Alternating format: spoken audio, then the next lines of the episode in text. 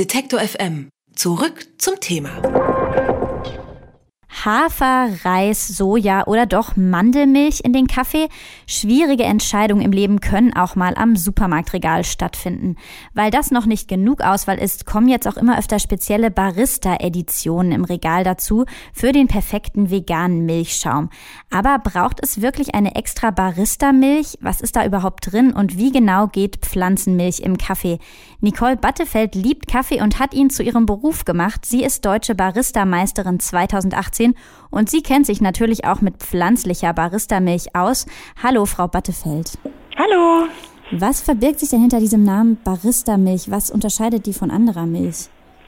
Ja, also vor ein ganz paar Jahren hatten wir ja noch nicht so eine große Auswahl und da hatten wir als Barista keine andere Möglichkeit, als alle möglichen Milchsorten im Supermarkt durchzutesten.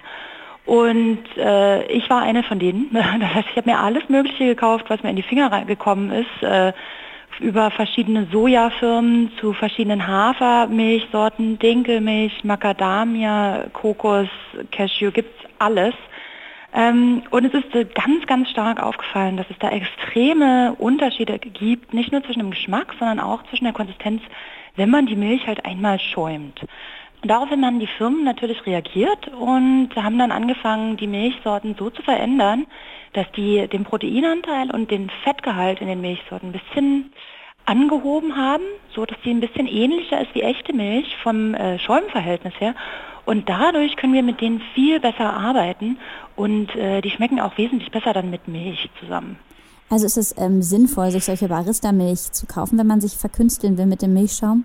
Ja, definitiv. Es ist wahnsinnig schwierig manchmal, äh, zum Beispiel Reismilch hat einen ganz hohen Wasseranteil.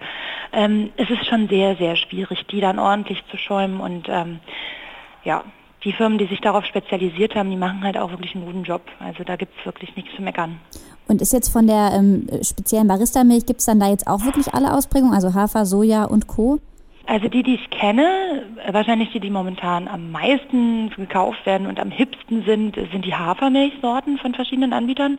Dann gibt es den Klassiker Soja, den gibt es halt schon wesentlich länger. Welche ich dann noch kenne vor Professional ist Kokos und Mandel. Und das war es dann, glaube ich. Mehr Professional Milchsorten habe ich nicht entdecken können.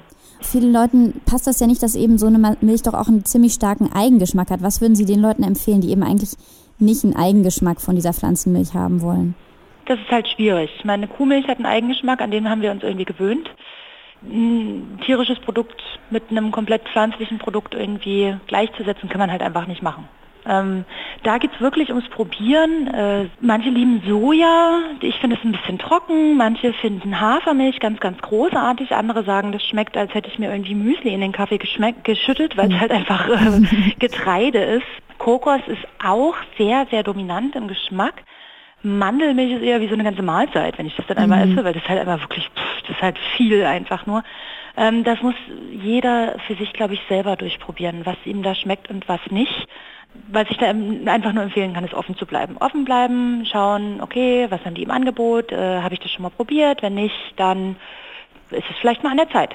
Hm. Und was kann ich jetzt ausprobieren, wenn ich in meinem Supermarkt nicht gerade eine spezielle Barista-Edition finde, aber eben zum Beispiel vermeiden will, dass, ähm, ja, dass diese Milch eben flockt, wenn ich die in meinen Kaffee kippe? Gibt es da doch dann Favoriten jetzt zwischen Soja, Hafer, so den Klassikern? Nee, das ist schwierig, weil jeder Supermarkt hat halt auch seine Eigenmarken. Ähm, und die produzieren dann andere, andere Milchsorten und das kann ich so spontan gar nicht sagen. Es kommt auch immer ein bisschen darauf an, wie alt die Milch ist, wie die gelagert worden ist. Äh, das ist wirklich von Firma und von Supermarkt zu Supermarkt unterschiedlich. Ist dann ähm, frischere besser oder also besser zum Schäumen oder eher die, die schon ein bisschen länger steht? Pflanzenmilch hält sich ja auch super lange. Wie lange ist die halt auch bei dir zu Hause dann im Kühlschrank schon offen, ne? Mhm. und ist die jetzt die ganze Zeit gekühlt gewesen oder ist sie kalt und warm? Ich meine, solange wie die komplett geschlossen ist, äh, sollte die eigentlich generell nie Klumpen. Das Einzige, was vielleicht so ein Tipp wäre, wäre, wenn der Kaffee zu heiß ist und ähm, man da eine frische, kalte Sojamilch zum Beispiel drauf macht, dann kann das durchaus sein, dass das flockt. Mhm, weil also einfach der Temperaturunterschied zu groß ist. Deshalb ähm, erwärmen wir die Milch vorher schon mal ein bisschen, dass ja, sich das einfach ein bisschen besser vermischt. Okay, also so kann man dann doch ein paar Flocken mehr vermeiden vielleicht. Genau. Mhm.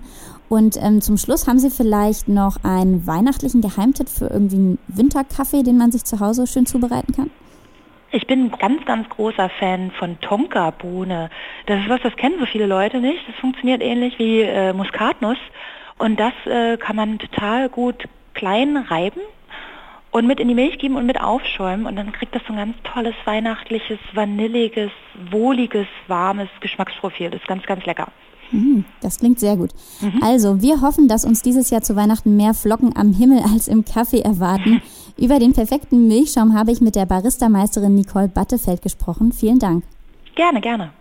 Detektor FM kann man übrigens auch live hören. Wir senden rund um die Uhr ein Online-Radio mit Kopf, Herz und Haltung. Im Wortstream mischen wir wissenswerte Themen mit moderner Popmusik und der Musikstream ist der perfekte Tagesbegleiter mit frischer Musik.